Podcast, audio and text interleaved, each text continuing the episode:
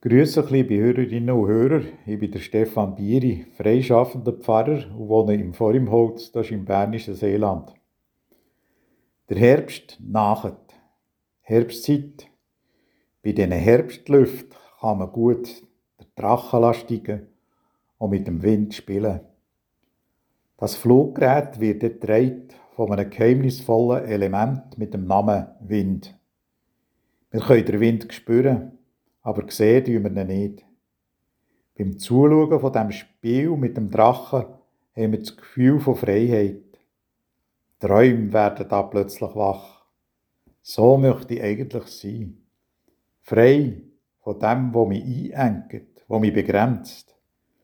Der Drache wird von einer Schnur gehalten. Ohne die Schnur kann er nicht fliegen. Die Schnur bringt Kräfte ins Gleichgewicht bei den klassischen Modellen und den modernen Konstruktionen. Dreht werden, gehalten werden, der Drache im samtweichen Licht von einem Herbsttag, sein Hin- und Herschweben zwischen Himmel und Erde wird für mich zum Gleichnis.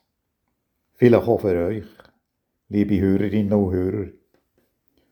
Zu einem Bild für unser Leben dreht werden, gehalten werden. Das wünschen wir uns vielleicht nicht ging und überall. Und trotzdem sind wir alle angewiesen auf den Faden vor Liebe, wo Menschen während dem Leben ging wieder dran knüpfen. An dem Netz vor Mitmenschlichkeit. Wir brauchen es an den Tagen, wo wir auf Menschen angewiesen sind, wo Hoffnung und Freude ausstrahlen, wo ansteckend ist. Im Buch der Psalmen, der Brücke vor Gotteserfahrung, wo uns mit Menschen verbindet, wo im ersten Jahrtausend vor Christus zum ersten Mal geredet haben, da lese ich zum Beispiel, der Herr hat seinen Engeln befohlen, dass sie dich auf Händen tragen. Oder bliebe ich am äußersten Meer, so würde auch dort Herr, deine Rechte mich halten. Dreit, unterstützt werden. Wir haben die Freiheit, uns der Hang vom Ewigen, und Geborgenheit schaffen, zu entziehen. Wir können selber darüber entscheiden, was für uns stimmt und was nicht.